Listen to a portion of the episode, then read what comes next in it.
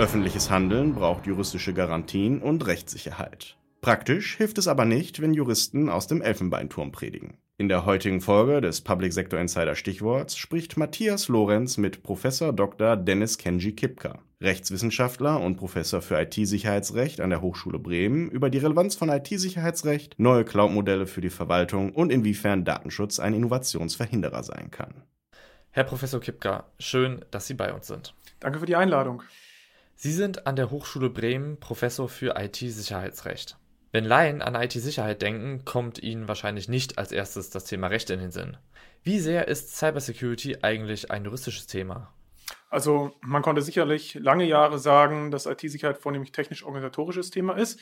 Wir kommen aber mehr und mehr dazu, weil natürlich auch die Bedrohungslage steigt, dass auch der Gesetzgeber aktiv wird, dass die Politik aktiv wird und immer mehr rechtliche Regularien in dem Bereich schafft. Und das ist natürlich für die Unternehmen deswegen interessant, weil sie bestimmte Sorgfaltsstandards rechtlich einhalten müssen. Und wenn sie es eben nicht tun, ist das gegebenenfalls Bußgeld bewährt oder eben haftungsrechtlich relevant.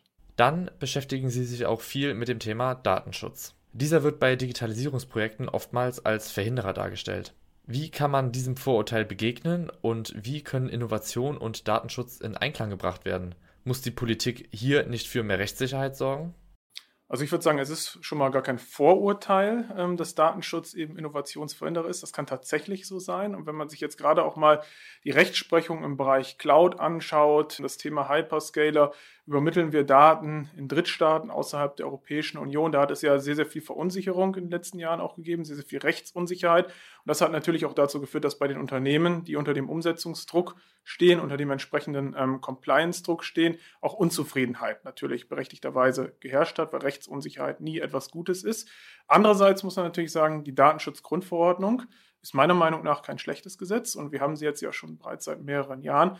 Und ähm, die allermeisten äh, Unternehmen, kann man glaube ich sagen, sind mittlerweile auch zumindest in der Umsetzung angelangt. Und Datenschutz kann auch ähm, in gewisser Hinsicht einen Standortvorteil bedeuten. Also, also heißen, wir haben Prinzipien wie Privacy by Design, ähm, Privacy by Default beispielsweise. Und dann kann man Produkte auch auf dem Markt platzieren und sagen, meine Produkte haben eben einen höheren Datenschutzstandard als vergleichbare Produkte auf dem Weltmarkt nehmen. Und ich glaube, insoweit ist Datenschutz schon als Standortvorteil zu verstehen. In erster Linie geht es darum, dass wir uns überlegen müssen, wenn wir Recht setzen, einerseits als Gesetzgeber, und das ist ja auch die Aufgabe der Politik, wenn wir Recht auslegen, was Behörden machen, was natürlich auch ähm, Gerichte machen, müssen wir eben schauen, dass wir immer in der Realität bleiben. Also das beste Beispiel in dem Zusammenhang, was ich eben auch schon angesprochen hatte, ist eben dieses Thema Cloud.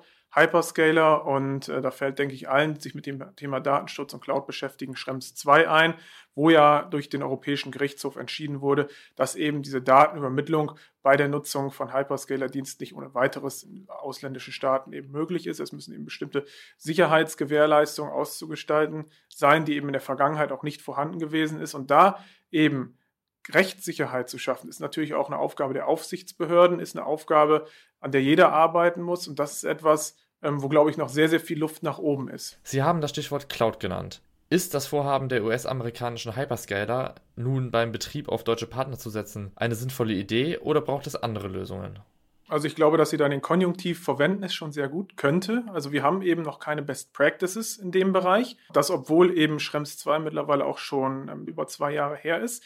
Ähm, es ist eine Lösung, die man jetzt verfolgt. Und man hat relativ gut, glaube ich, gesehen, dass juristische Garantien, beispielsweise auch, dass ausländische Behörden ähm, nicht auf europäische Daten, grob gesprochen, zugreifen, dass das einfach nicht ausreichend ist. Und deswegen bedient man sich jetzt solcher zusätzlichen technisch-organisatorischen Mittel, was meiner Meinung nach auch tatsächlich der einzige Weg in der Hinsicht ist. Gleichwohl ist es natürlich auch so, dass Entscheidungen, wie jetzt beispielsweise die Vergabekammer ähm, wieder belegen oder das OLG Karlsruhe, was ja dessen Entscheidung ja einen gewissen Datenschutzfatalismus auch naheliegt, zeigen, dass wir auch bei dem Thema ähm, noch ganz weit von Rechtssicherheit ähm, letzten Endes entfernt sind. Und ähm, die Entscheidungen des EuGH in Sachen Datenschutz, die sind sicherlich interessant, die sind auch juristisch gut begründet, aber bewegen sich letzten Endes auch so ein bisschen am juristischen Elfenbeinturm. Das heißt, wir können natürlich juristisch viel entscheiden.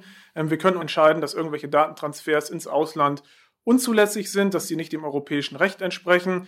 Aber wir können andererseits natürlich nach wie vor nicht behaupten, dass wir Technologie souverän sind. Und ich glaube, das ist ja auch einer der Gründe, warum wir heute hier sind, um auch über dieses Thema Technologiesouveränität ähm, letzten auch so ein bisschen ähm, zu sprechen. Und solange wir eben keine Hardware-Souveränität in der Europäischen Union haben, umso schwieriger ist es natürlich auch, solche Entscheidungen ähm, des EuGH vernünftig umzusetzen. Und man kann das eben sehr, sehr gut anhand dieser ganzen juristischen Kontroversen, die damit einhergehen, auch erkennen. Herr Kipka, vielen Dank für das Gespräch. Sehr gern. Und damit sind wir auch schon wieder am Ende der heutigen Folge angekommen. Vielen Dank fürs Zuhören und bis zum nächsten Mal.